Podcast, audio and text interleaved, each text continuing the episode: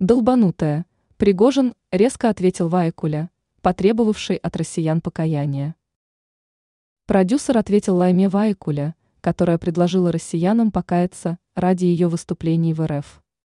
Слова певицы возмутили Иосифа Пригожина, поэтому он не стал подбирать выражения, чтобы охарактеризовать народную артистку Латвии. Муж Валерии считает, что россияне не должны ни перед кем извиняться и каяться, пишет лента. РУ. Он отметил, что звезды, критикующие РФ, однобоко смотрят на ситуацию и о многом умалчивают.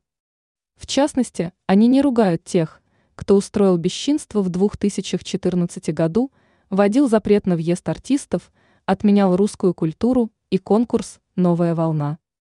Пригожин указал, что эти критики в долгу перед Россией и ее гражданами за свою популярность и благополучие.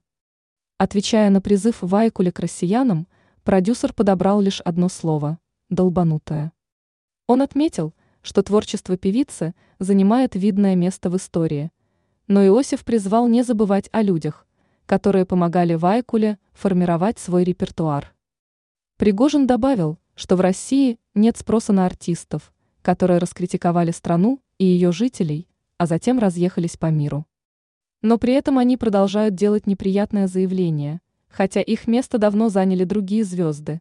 Да кому вы вообще нужны? Продюсер признался, что не ожидал от Вайкули такого.